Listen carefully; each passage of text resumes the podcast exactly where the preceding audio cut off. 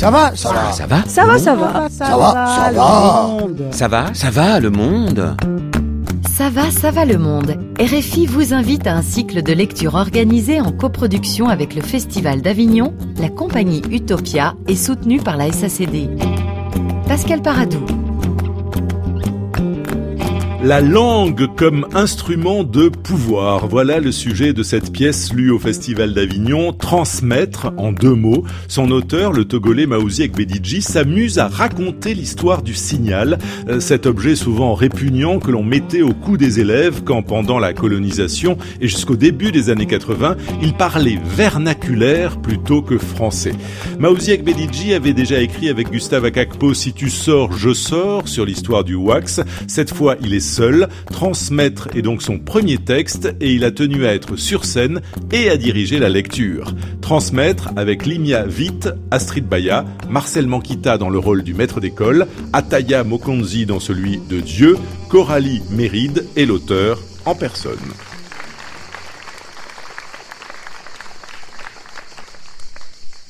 Un réduit de pays où une idée de liberté s'est brisée et où les habitants en sont encore à en chercher les éclats.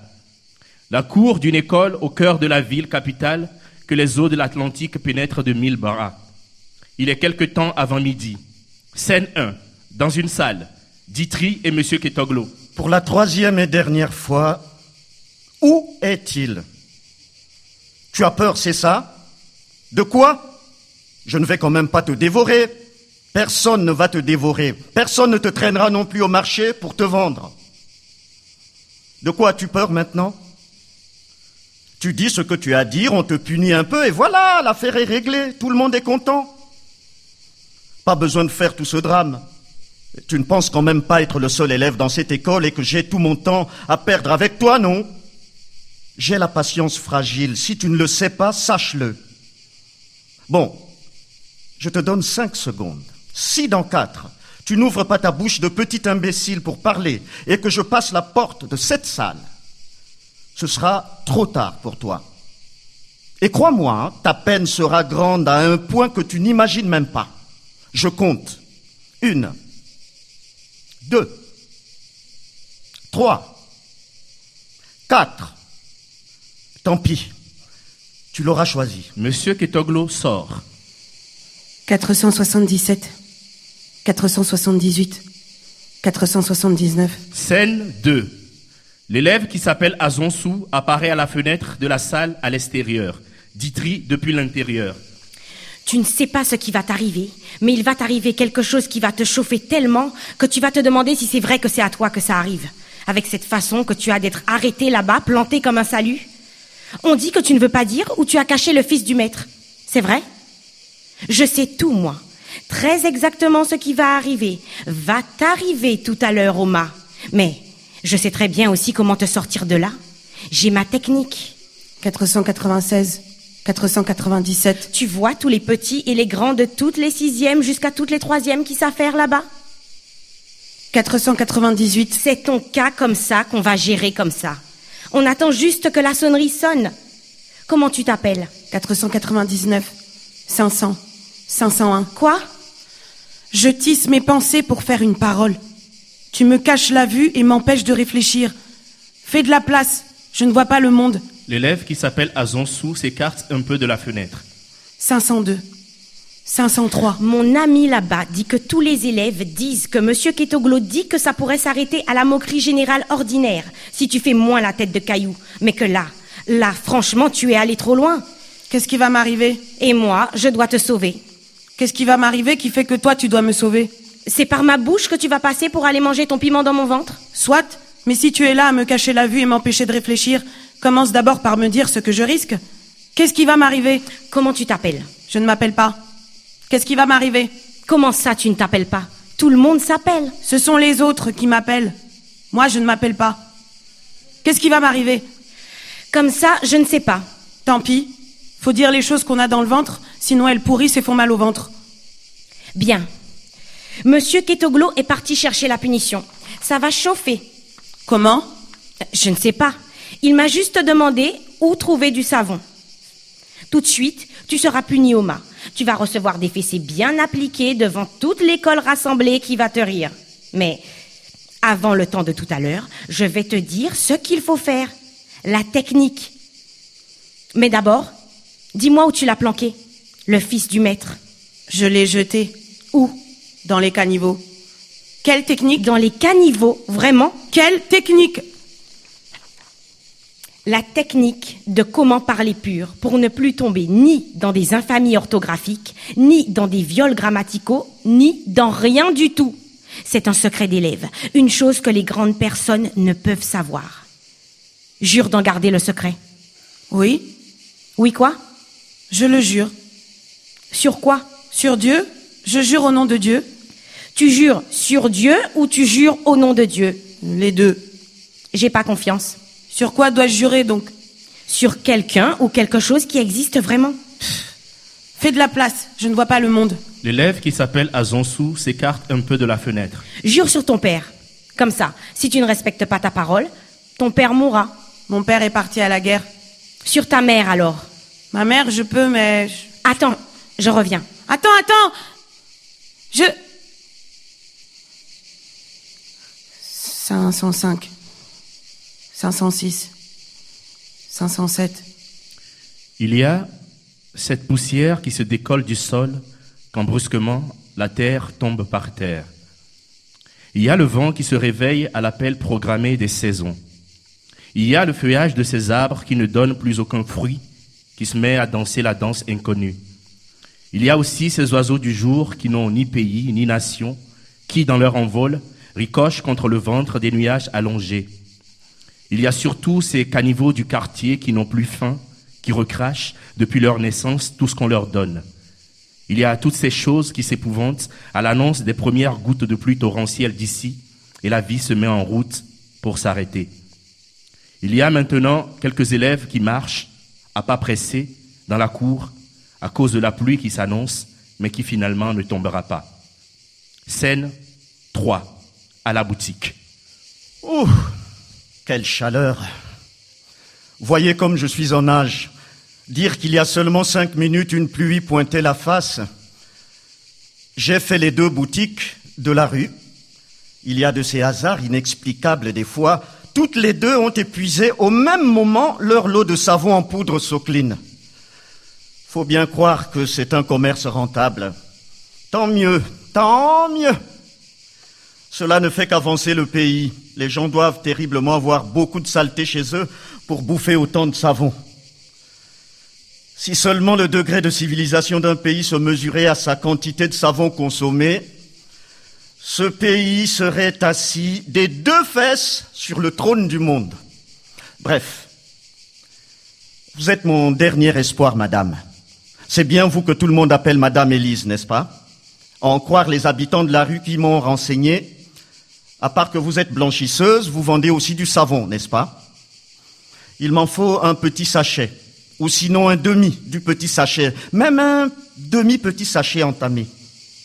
Vous parlez, vous parlez, euh, sans planter le salut. Euh, excusez, quelle heure est-il? Le salut précède toute parole. Non, je demande l'heure pour savoir si je vous dis bonjour ou si je vous dis bonsoir. Bientôt midi. Euh, bonjour donc. Avec un ton plus frais, ça aurait pu me faire frémir. Ah, ce n'est pas si facile de saluer avec fraîcheur alors qu'il fait si chaud, vous savez. Si vous ôtez votre veste et votre cravate, euh, ça n'ira pas mieux? S'habiller pareil, sous la canicule, chemise à manches longues serrée dans le pantalon, cravate et veste par-dessus, quelle idée Vous courez stupidement après la prestance. Je me plie plutôt à l'administration. Il vaut mieux un salaire garanti à la fin du mois, l'amour d'une femme, un numéro matricule, que gémir ces démangeaisons d'opinion à tous les carrefours. Une fois j'ai osé critiquer l'inspection, j'ai failli y laisser des plumes. En effet, on dit qu'avant de dire une parole coûteuse, il faut tourner 7 fois 77 fois sa langue dans la bouche. Bonjour, chère madame. C'est mieux? Oui, c'est trois fois mieux. Vous m'avez dit que vous vouliez du savon Oui. Une toute petite portion de savon en poudre, s'il vous plaît. Ah, Je crois n'en avoir, moi non plus. Diantre. Du savon solide, ça vous ira Non, madame, cela ne conviendra pas. Nous avons quelques élèves récalcitrants qui s'obstinent à ne pas se mettre au pas, à se braquer contre l'ordre de l'établissement. Ils tentent de faire tâche sur la pureté de l'éducation que nous leur donnons. J'ai besoin d'un tout petit savon en poudre pour le donner à avaler à l'un d'entre eux, afin qu'ils comprennent une fois pour de bon que le vernaculaire est proscrit dans l'enseignement national. Vous savez, c'est du ventre que naît la parole. Si elle est sale, c'est dans le ventre qu'il faut la laver. La langue que nous parlons fait partie de notre organisme au même titre qu'un poumon ou un rein. Quand elle est sale, ça vous fait parler mal. Et parler mal est une maladie qui, fort heureusement, se soigne. Sinon, ça pourrit et ça vous pourrit la vie et vous êtes perdu à jamais. Je veux que nos enfants puissent faire partie du peloton de la culture supérieure qu'ont les ordonnances du grand Jules Ferry. Autrement, comment gagnerait-il les égards dus aux civilisés? Comment gagnerait-il l'intelligence? L'intelligence même, voyez-vous, se tient debout dans une langue, madame. C'est cela notre devoir. Quel mal de fou cela me ferait de voir demain un de ces enfants, après tant de peine à les élever dans de droites lignes, se perdre et ne rien suinter de bon pour ce pays. Chaque coup de bâton appliqué sur une petite phalange est une bénédiction pour eux, une prière pour moi. Croyez-moi, j'ai vu tant d'années s'empiler dans la peau de ce pays. Mes sens se souviennent des lois qu'au goulot ce pays a bu. Donc, de grâce, pour l'éducation des enfants de notre pays et sa grandeur à venir, pourriez-vous me donner, ou même me vendre, une minuscule petite portion de savon en poudre, s'il vous plaît? Et l'homme? Où est-il encore passé celui-là? Et l'homme? Da Regarde sur le muret de la douche. S'il y a un reste de savon en poudre, même petit, ramène-le pour monsieur. Va. La Providence vous le rendra. Oh, du savon, c'est trois fois rien, vous savez. Et puis, mon fils fréquente votre école. Votre fils? Vous n'avez pas du tout l'air d'avoir l'âge d'avoir un enfant? Je le prends pour un compliment. Madame ou alors mademoiselle? Madame, voyons. Ah, je vois une poule. Joli dessin. Où ça? Sur votre jambe. Ma jambe? Vous voyez ma jambe Euh, non. Alors? Je veux dire le motif sur votre jupe pagne. Ah Il ne reste qu'un bout de savon solide que voici. Euh, J'avais espéré du savon en poudre. Je peux le râper si vous voulez. Ça fera presque de la poudre. Bon, bon, bon, bon, bon. Non, non, non, ça ira. À défaut du chien, on emmène le chat à la chasse. Je prends. Trois fois merci. Joliment charnue, cette poule sur votre jupe pagne, plume en pétale, crête flamboyante, yeux malicieux. Il y a aussi un banquet d'œufs et des poussins si mignons.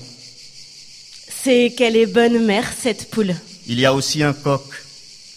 C'est qu'il faut bien un coq pour faire un banquet d'œufs et des poussins. Un coq sans corps, il n'y a que la tête. C'est que cette poule n'aura plus jamais le corps de son coq dans son nid. Vous en connaissez des poules sans le corps de leur coq auprès d'elles? Le coq de mon poulailler ne rentre plus. Ah, et vous pensez qu'un jour Dieu se décidera à ramener à la maison votre coq? Non. Là-dessus, j'ai perdu toute ardeur. Mon coq est parti à la guerre à l'appel du général de Gaulle. Bientôt 16 ans déjà. Je n'ai reçu qu'une lettre de sa part, un an plus tard, et rien d'autre. Et j'attends. De temps en temps, depuis bientôt 16 années, je supplie une bonne âme de me lire sa lettre pour raviver le souvenir chaud du corps de mon coq. Je vous demanderai bien aussi ce service un jour, si vous avez le temps. Moi, vous savez, je n'ai pas appris à déchiffrer les paroles dessinées sur le papier comme vous, pour savoir ce que les livres et les journaux disent de la santé du pays, pour dire ce que dit la lettre de mon homme sur la santé de la guerre, et pour pouvoir deviner le nom d'emprunt des choses à venir. Mais bon, laissons cela. Vous savez, il n'y a pas qu'un coq dans la vie. Parole de sagesse. J'aimerais l'approfondir avec vous plus tard. Pour l'heure, je dois vraiment y aller. L'éducation du pays m'espère. Bon courage, monsieur. Monsieur Ketoglo, Ketoglo, l'oiseau libre en cage. Ah, la liberté. Pourquoi ne sortez-vous pas de la cage alors que vous êtes libre Ah, ça, madame, je me le demande tous les jours depuis 1958. Bonsoir. Scène 4. Ditri et l'élève qui s'appelle Azonsou qui revient. 532, 533, 534. L'horizon s'éclaircit, mais il goûte toujours. Fais de la place, je ne vois pas. L'élève qui s'appelle Azonsou s'écarte un peu de la fenêtre. En effet, il fait petite pluie et large soleil ensemble. Quand c'est comme ça, on dit qu'un grand prédateur m'ébat dans une forêt proche. On dit aussi que ça rapproche les colonies de sardines de la côte. Ou que simplement, quelqu'un quelque part est en train de chasser cette pluie. On dit, on dit oui. Mais sais-tu faire ça? Chasser la pluie? Oui.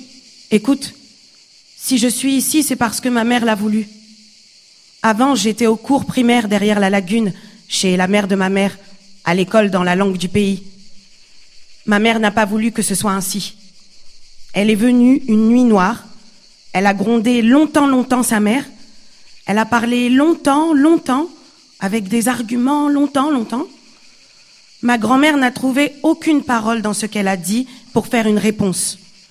Donc c'est ma mère qui avait le dernier mot. Le lendemain, je l'ai suivie jusqu'ici, de ce côté de la lagune. Elle m'a mis au CM1 à l'école primaire Jean-Jacques Rousseau. Là-bas, on ne parlait que français. C'était même écrit sur les murs de l'école. Interdit de parler vernaculaire. Là-bas aussi, il y avait le fils du maître, mais on ne l'appelait pas comme ça. Là-bas, on l'appelait le signal ou le symbole. J'ai dû apprendre le français très vite. Après, je suis venue au collège ici depuis l'année passée. Franchement, franchement, c'est la première fois que je fais une faute comme ça ici. J'ai dit une peigne au lieu de dire un peigne. Et puis, on ne peut pas savoir avec tous ces mots du français dont on n'est jamais sûr du sexe. Et quand j'ai voulu m'expliquer, le vernaculaire est sorti de ma bouche sans prévenir. Et voilà où j'en suis. Alors maintenant, tu sais tout. Laisse de côté comment chasser la pluie et dis-moi ce que tu as à me dire. Il faut partir. Parle-moi maintenant puisqu'il faut partir. Tourne-toi. Et Dans le seau. Et L'eau qui a servi à effacer le tableau toute la semaine. Et Tu vois? Oui. Quand on efface le tableau chaque jour avec le chiffon imbibé de cette eau, toutes les formules et leurs théorèmes, les règles et leurs exceptions, toutes les leçons s'affaissent et se couchent au fond du seau dans l'eau. Toutes. Toutes les leçons de grammaire, de conjugaison, de sciences, d'histogéo, de calcul rapide et calcul mentaux, la poussée d'Archimède, le théorème de Pythagore, Christophe Colomb, Mlapa III de Togodo, le tour de passe-passe de Nachtigal, le général de Gaulle, Brazzaville la servante, la règle de Troie, le cheval de Troie, les racines carrées, les racines profondes, les racines perdues, Napoléon Bonaparte et ses guerres, l'Égypte est un don du Nil, ceux qui ignorent tout de la conférence de Berlin, les bienfaits de la colonisation, les méfaits du paludisme, l'empire des Afriques, Ménélique II qui botta bien bien le cul aux Italiens dans les montagnes d'Éthiopie, le laboureur et ses enfants, ô rage, ô désespoir, ô vieillesse ennemie, tout, tout, tout. Toutes ces leçons qui ont vécu une petite vie au tableau, une fois effacées, vont sommeiller et n'attendent que leur Alibaba. Boisant trois gorgées. Aussitôt bu, ce liquide est transporté dans le système circulatoire et va permettre le passage des savoirs dans ton cerveau automatique pour commander ta langue. C'est un processus complexe qui se passe en quatre étapes. 1. La mastication inutile. Pas besoin de déchiqueter et broyer comme quand tu manges du maïs grillé.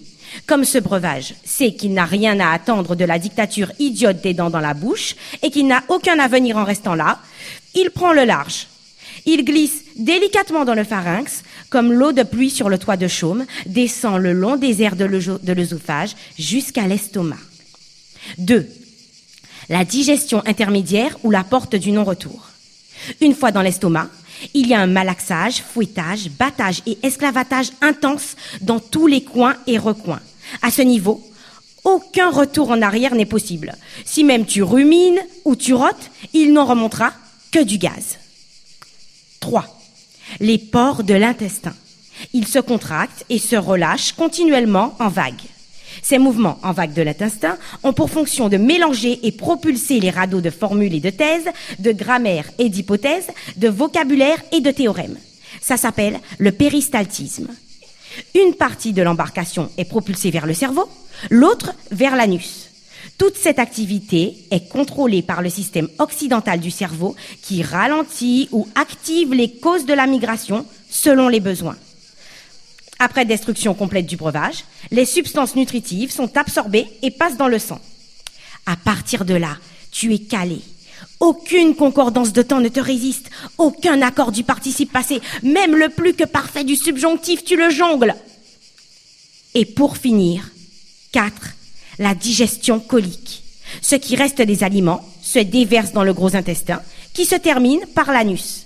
Il ne reste donc qu'un liquide visqueux. Cependant, pour que le caca ne soit pas trop dur et ne représente pas de danger lors de la migration jusqu'au rectum, il faut qu'il contienne suffisamment d'eau.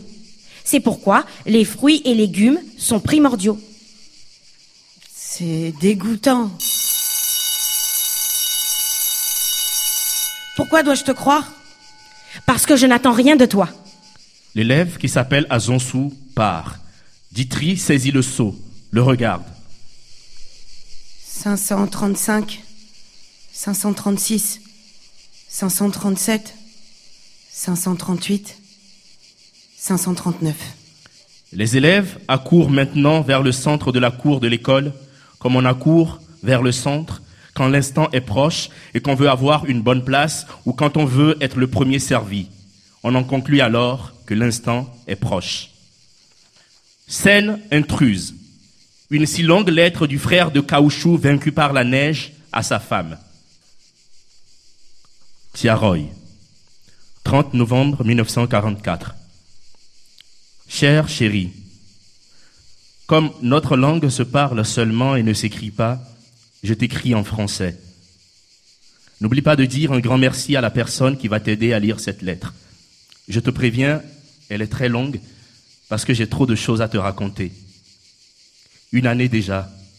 Oui, une année entière, ma chérie. Ça fait si longtemps. Tout le monde va bien? Je pense tous les jours à vous tous, à toi et à la graine que personne n'a su que j'ai plantée dans ton ventre avant de partir pour la guerre.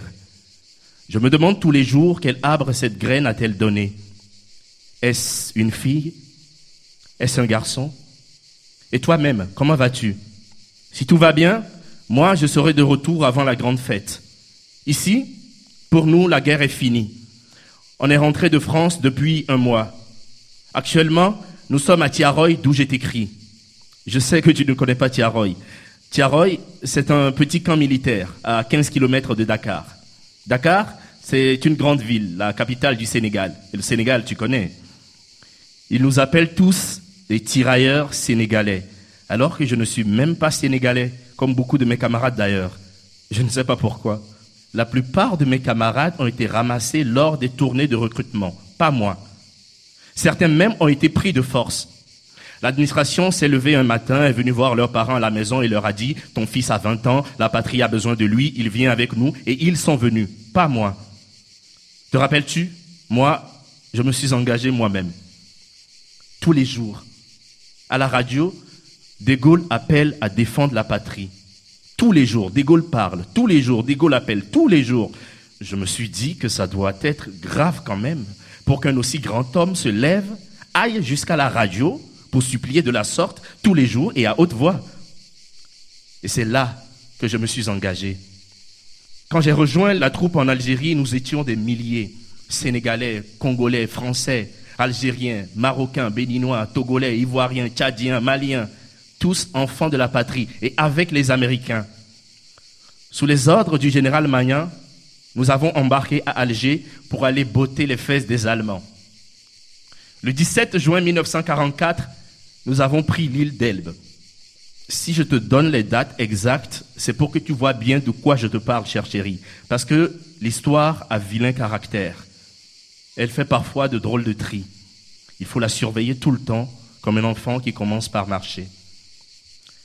Et le 15 août 1944, nous avons débarqué en Provence, progressé vers Toulon, puis Marseille. Notre objectif, progresser, remonter la vallée du Rhône, libérer Lyon, prendre le reste de la France jusqu'à Paris en chantant La France est notre mère, c'est elle qui nous nourrit avec des pommes de terre et des macaronis. Quand nous partons en guerre avec nos gueules pourries, nous sommes tous des frères, jusqu'à la mort on rit. Puis arriva novembre et son grand froid. Nous nous sommes retrouvés bloqués dans la neige à un endroit qu'on appelle le Jura et les Vosges. Et là, notre troupe s'est immobilisée. Et c'est là que le blanchiment a commencé. Un matin, un groupe de jeunes blancs nouvellement recrutés est arrivé. Sous les ordres des officiers blancs, on s'est mis en rang, tous les camarades noirs. Chacun avait un jeune blanc devant lui. Sous les ordres des officiers blancs, ils ont enlevé leur tenue civile. On a enlevé tout, sauf le caleçon long, et posé à terre nos armes et nos munitions. Les nouvelles recrues blanches les ont ramassées et enfilées. Et nous, sous les ordres des officiers blancs, nous devions enfiler leur tenue civile. J'ai regardé dans les yeux le jeune que j'avais en face de moi et dans ma tête j'ai pensé, mais ce pauvre type qui ne sait rien des mille visages de la guerre, qui va aller comme ça au front, mais comment va-t-il faire? Et peut-être même qu'une femme comme toi l'attend quelque part comme moi. Peut-être même qu'il ne rentrera plus jamais chez lui. Qui sait? Ça, ça m'a fait triste et j'ai pleuré une larme. Puis j'ai pensé à toi et ça m'a fait encore triste et j'ai pleuré une seconde larme. Aucun de mes camarades ne voulait partir. On voulait rester là, continuer la guerre jusqu'à la victoire finale, libérer Paris. Mais c'est comme ça. Les ordres sont les ordres. Ils ont dit au commandant des troupes Jean de Lattre que ce sont des ordres venus de très haut, du général de Gaulle lui-même. Ils ont dit que nous sommes physiquement inaptes en saison froide, que les villes ont une mauvaise influence sur nous, que notre morale commence par baisser. Ils disent comme ça que c'est le froid, mais bordel, tout le monde souffrait du froid. Tout le monde, tous les enfants de la patrie, et les Américains aussi. En réalité, une fois que la victoire est apparue à l'horizon, De Gaulle n'a pas voulu qu'on garde l'image d'une France libérée par une armée composée aux deux tiers de Noirs. Cela porterait atteinte à sa grandeur. Et il craignait aussi que le soldat noir, le soldat de la colonie, ait accès à la femme européenne. Cela serait dangereux pour l'ordre colonial. Tu vois, même là-bas, la femme est un trophée pour l'homme. Mais moi, ma chère chérie, rassure-toi, je ne veux pas de femme blanche, ni aucune autre femme d'ailleurs. Tu es à toi seule toutes les femmes qui existent et que je veux hier, aujourd'hui et demain. Seul. La guerre, le froid et la mort peuvent tout me prendre. Je ne panique pas. Je te porte dans ma poitrine amour en temps de guerre, intime en temps de froid, et insolence comme le caleçon long, comme la fierté en temps de douleur.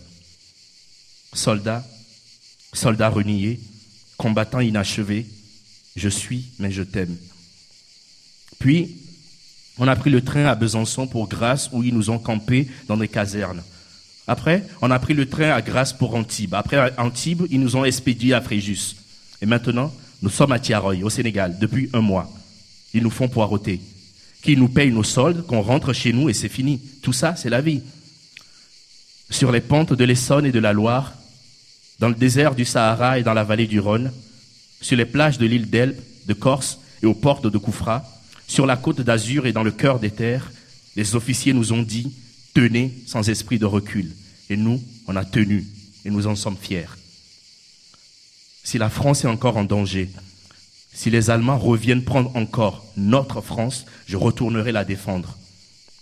Le général du camp est parti hier soir à Dakar pour arranger la situation. Nous, tu sais, on n'a pas la force ici. Les armes sont de leur côté. Couchés dans les seins du jour, la nuit est le seul voile du pauvre. On essaie doucement, doucement d'avoir ce qui nous revient. Mais l'animal pourvu de queue n'enjambe pas le feu, chère chérie. Pas à pas, on regagnera la maison. Mais si je tarde à rentrer, envoie la graine qui a poussé dans ton ventre à l'école. Je te le demande avec vigueur, même si c'est un garçon, même si c'est une fille, envoie-la à l'école pour qu'elle apprenne à déchiffrer les paroles dessinées sur le papier, pour qu'elle sache ce que les livres les journaux et les gens disent de nous, pour qu'elle puisse deviner le nom d'emprunt des choses à venir et que plus jamais aucune langue ne s'asseye sur sa tête. Si je tarde à rentrer et qu'aucune de mes nouvelles ne te parvient, renseigne-toi sur ce qui s'est passé à Tiaroy. Si je tarde à rentrer et que la tristesse te prend, rappelle-toi que je vis là où éclate chacun de tes sourires pour que tu saches où me retrouver. Mais si jamais je ne rentre plus, si je meurs, ne t'inquiète pas. Mon esprit vivra dans la rosée posée sur l'herbe qui mouille les pieds du promeneur matinal ou dans les chiens sauvages qui aboient quand le temps passe. Voici. Tout ce que j'ai à te dire est dans cette lettre que je t'envoie, mon amour, pour te rappeler que la France pour qui je me bats est belle, comme toi. Je t'aime. Caporal Ditri à Medjolo. Scène 6. Au milieu de la cour, torse tenu, les élèves rassemblés chantent l'hymne du réduit de pays. L'hymne fini, Monsieur Ketoglo avance deux élèves traînant un banc. Bourdonnement général. Non, non, non, non, non, là, là, ouais, par là. Plus par là, oui, c'est ça. Un peu plus à gauche. Oui, là, déposez-le là, merci. Vous pouvez disposer. Cré Cra Cré Cra Vos oreilles par ici. Ici, ce n'est pas une latrine publique où chacun vient expérimenter ses sales façons. Ici, c'est une fabrique de valeurs. Ici, nous pétrissons les gens de demain, des quelqu'un. Pas, pas des tortues mata-mata. Ici, vous connaissez tous la règle. Le balanin qui porte le signal à la fin de la semaine vient se coucher là, sur ce banc, devant tout le monde, pour vingt fessées bien appliquées, en plus de la moquerie générale. Je suis particulièrement bisqué aujourd'hui par l'attitude de voyou que certains d'entre vous peuvent avoir. Je veux parler principalement de l'élève Ditry. Il a fait disparaître le signal de l'école depuis deux jours et joue au petit con. Où est-il Qu'il vienne là? Et oust Pour que cela serve d'exemple à chacun d'entre vous, regardez bien ça. Ce bout de savon va nettoyer la saleté récalcitrante dans sa bouche.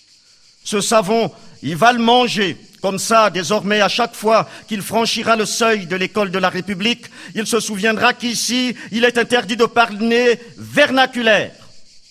Où est-il? Zitri appelé Magli Magli Il n'est pas par le présent là, monsieur. Comment ça, il n'est pas par le présent là? Ça veut dire quoi ça?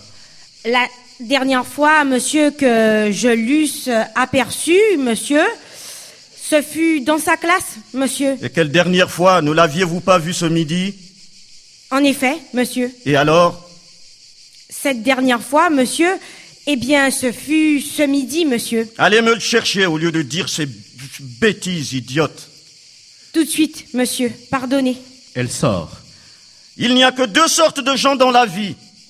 Ceux qui réussissent et ceux qui ne sont rien. Vos parents à la maison se tuent pour vous nourrir chaque jour, vous habiller, vous loger, vous envoyer à l'école, acheter vos fournitures. Vous ignorez tout de la taille du sacrifice consenti par vos parents pour faire de vous des quelqu'un. On a accompli la lourde tâche de décider pour vous quoi apprendre, quoi ne pas apprendre, quoi comprendre, quoi croire, quoi douter, quoi ne pas boire. On a accompli la lourde tâche d'élaborer un programme. Vos enseignants, en tissant la nouvelle corde au nouvel ordre, complètent l'action de vos pères et mères, se sacrifient à leur tour pour vous. On vous apprend sans frais le monde, votre entrée sur le marché du travail, une base qui vous arme pour toute la vie, comment devenir productif. On vous tend l'exercice de votre responsabilité d'homme et de citoyen sans complainte. Et vous Qu'est-ce qu'on vous demande en retour Rien. Rien de rien. On ne vous demande rien. Rien que étudier, étudier, étudier. C'est tout. Et vous Vous venez là pour jouer au singe. Et comment voulez-vous réussir en vous comportant comme des singes Pardonnez, monsieur. J'ai vu qu'il eût disparu, monsieur. Cri Cra Restez là. j'arrive. Scène 8. Au portail. Monsieur Ketoglo est un drôle de passant, traînant Ditri par le poignet. Oui, On dit qu'un jour, un voleur sauta par-dessus la clôture immense et tomba dans la parcelle d'un homme juste. Il alla se cacher derrière les hautes fleurs, attendant que l'obscurité se fasse la plus épaisse possible pour voler les chèvres et les poules. Le propriétaire de la parcelle, un homme juste, avait deux femmes, une mince au teint noir ciré et une ronde au teint clair tomate. Pour des raisons d'égalité entre la femme et la femme, la mince au teint noir ciré et la ronde au teint clair tomate alternaient, semaine après semaine, le devoir conjugal. Le jour où vint le voleur, c'était la mince au teint noir ciré qui était de semaine. Elle fit à manger à l'homme, dressa la table et se retira. Aussitôt disparue, la ronde au teint clair tomate arriva, scruta les alentours, sortit une petite fiole de son soutien-gorge et déversa son contenu dans le repas. Elle avait l'intention d'empoisonner le marais commun et faire descendre la culpabilité sur sa rivale, puisque c'était elle, la mince au teint noir ciré, qui était de semaine. Le voleur, depuis l'ombre des hautes fleurs, observait toute la scène. Quand plus tard, le polygame vint se mettre à table pour manger, le voleur jaillit de l'ombre et interpella l'homme juste en ces termes. Eh, monsieur, monsieur, nourriture là, faut pas manger. Hum? Au nom de Dieu, faut pas manger. Toi, pas connais moi, mais moi, connais toi bien. Moi, connais toi très bien même. Au nom de Dieu, moi, voleur là. La nuit, c'est moi qui volais ici. Pas une nuit, pas deux nuits, pas trois nuits, mais quelques beaucoup de nuits, quoi. Moi, viens ici quand toi dors. Ton, deux femmes là dort. Une fois, moi, volé coq. Une fois, moi, volé mouton. Une fois, cabri. Une fois, même mouton, coq, les deux. Tous tes animaux disparus là, au nom de Dieu, c'est moi qui volé. Aujourd'hui encore, je suis venu voler. C'est moi qui suis venu voler, caché dans fleur là. J'étais caché dans la fleur. Voici ce que moi ai vu. Il raconta ainsi tout à l'homme juste. L'homme appela ses femmes et les questionna. La ronde au teint clair tomate avoua en pleurs son acte. Maintenant ma question la voici. Si vous étiez à la place de cet homme, qu'auriez-vous fait de ce voleur? Le molester? Le mettre en prison? Ou le récompenser pour vous avoir sauvé la vie je lui aurais fait avaler du ciment avant de le relâcher dans la nature afin qu'il aille crever bien loin, à un endroit où même le vent ne peut ramener l'odeur de son cadavre près de ma demeure. Vous êtes un homme bon. Qui êtes-vous? Cela n'a pas d'importance. Que voulez-vous? Et que faites-vous avec cet enfant qui, visiblement, n'est pas le vôtre, sous le bras? Voyez-vous, derrière la clôture externe de cette école, contre le mur, à l'endroit où c'est écrit interdit d'uriner ici, j'ai l'habitude de venir pisser. Et si seulement vous saviez quelle joie ça fait de pisser sur votre interdit. Ah. En regardant la hauteur des murs de cette école et son grand portail fermé au loin, je me demande chaque jour qu'en fait d'aussi jeunes gens pour que vous les enfermiez dans ces hautes murailles. Est-ce l'éducation nationale ou l'élevage national Qui êtes-vous? Je vous le redemande. Oh, cela n'a pas d'importance, je vous le redis. Il n'est pas toujours nécessaire de coller un nom à une vie ou à chaque personnage. Rendez-moi cet enfant ou allez-vous-en. Mon objectif est simple. Pisser et cracher au même endroit du mur tous les jours pour ramollir le ciment, effriter le sable afin que la bride s'effiloche et que finalement, juste par un coup de pied, un trou conséquent se fasse dans le mur et que les jeunes esprits que vous formatez dans ces murailles se dispersent dans la nature. C'est pour ça que je suis revenu ce midi encore pour pisser sur votre école et là, à peine ai-je ouvert ma braguette, levé la tête, que je vois l'enfant que voici. Sauter par-dessus l'immense clôture de cet établissement comme un voleur. Dans ma tête, je me suis dit, tiens, en voilà. Pourquoi n'attend-il pas la fin de mon œuvre? J'ai refermé ma braguette, j'ai sauté sur lui, je l'ai pris par le bras et je l'ai traîné jusqu'ici. Voilà donc, vous avez devant vous celui qui pisse depuis de longs mois sur votre interdit, mais qui par bravoure vous ramène un fugitif. Qu'allez-vous faire de moi maintenant? Me molester? Me mettre en prison? Ou me récompenser? Je n'ai rien à faire avec vous, monsieur. Rendez-moi cet enfant, j'appelle la police. Chacun à son niveau, à la taille de sa mesure, apporte ce qu'il considère comme sa pierre pour bâtir la cité. Voici ma part. Il rend l'enfant, allume une cigarette, tire dessus dans un grand geste ostentatoire et s'en va. Le portail de l'école claque. Scène 9. Monsieur Ketoglo entraîne Ditri au milieu du rassemblement, lui tend le savon. Ditri le prend, l'observe. Silence. Ditri porte le savon à la bouche et l'avale. Euphorie des élèves. Le chant de la moquerie générale retentit. Ditri pleure. Un peu. Il dit S'il vous plaît. S'il vous plaît. Je peux parler, s'il vous plaît Il faut que je parle, que je vous parle maintenant avant qu'il ne soit trop tard pour moi. Sinon, s'il est trop tard, je perdrai ma langue pour longtemps. Je risque de la perdre pour toujours. Laissez-moi vous dire une chose avant qu'il ne soit trop tard. C'est une petite parole pas très longue. Je dois parler maintenant parce qu'une fois au cours primaire, mon camarade qui s'appelle Ahmed a perdu sa langue comme ça parce qu'il a été trop tard pour lui. Il est arrivé le premier jour des classes. Il a dit à la maîtresse, je m'appelle Ahmed.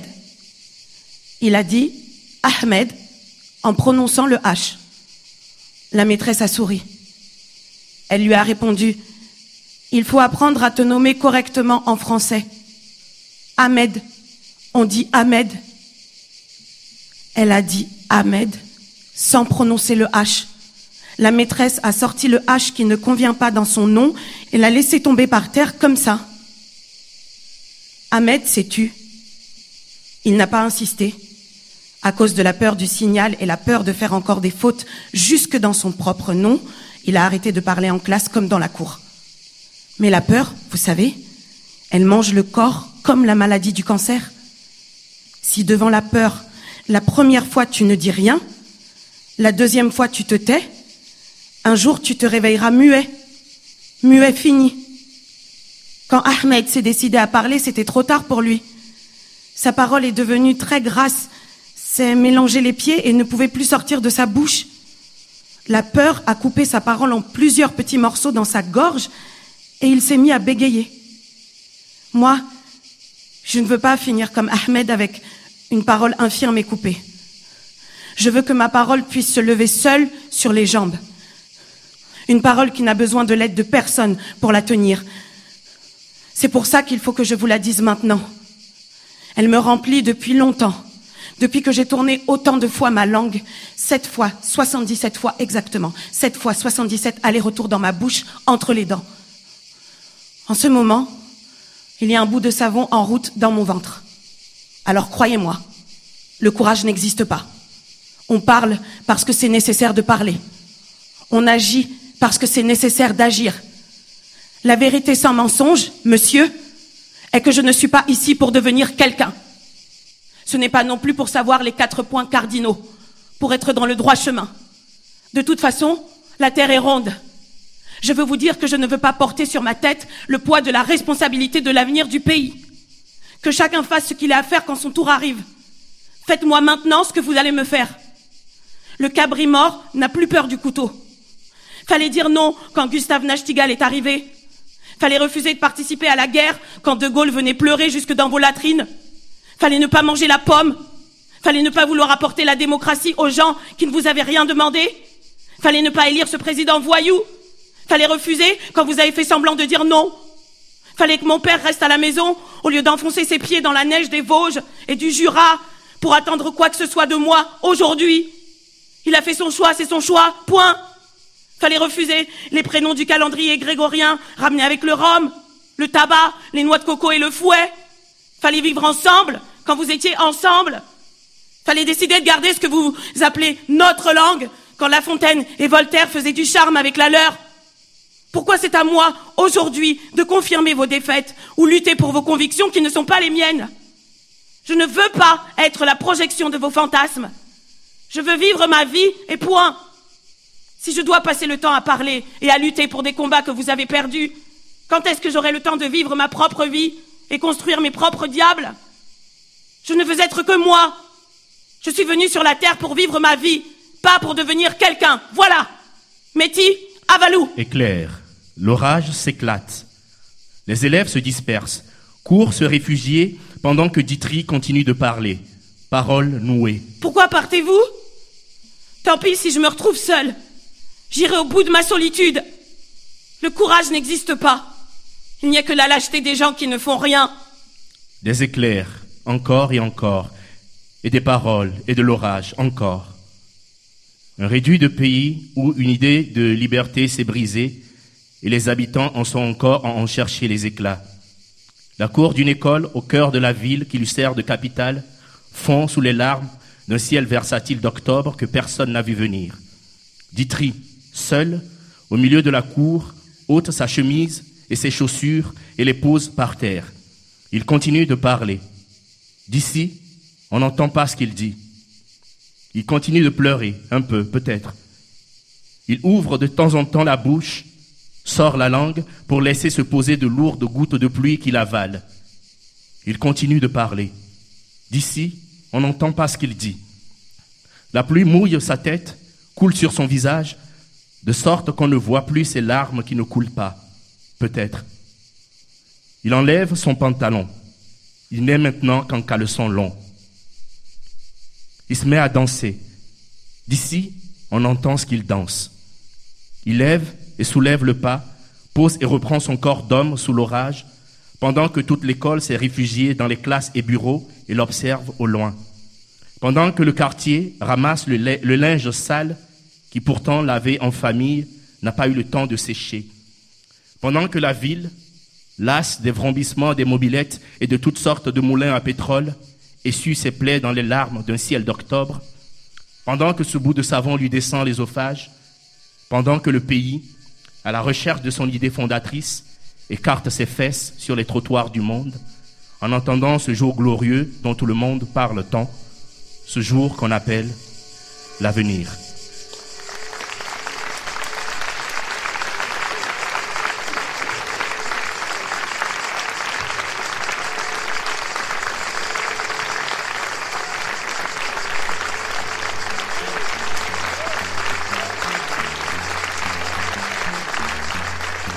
Transmettre de et avec Maouzi Akbedidji qui s'est réservé le dernier mot, mais aussi Limia Vit, Astrid Baya, Marcel Mankita, Ataya Mokonzi et Coralie Méride. Le texte est publié aux éditions théâtrales. Ça va, ça va le monde avec le Festival d'Avignon, la compagnie Utopia, le soutien de la SACD, présentation Pascal Paradou, réalisation Fabien Mugneret et Jérémy Bessé, coordination technique Benjamin Avayou. La semaine prochaine, dernière découverte de cette édition 2019 avec une autrice libanaise.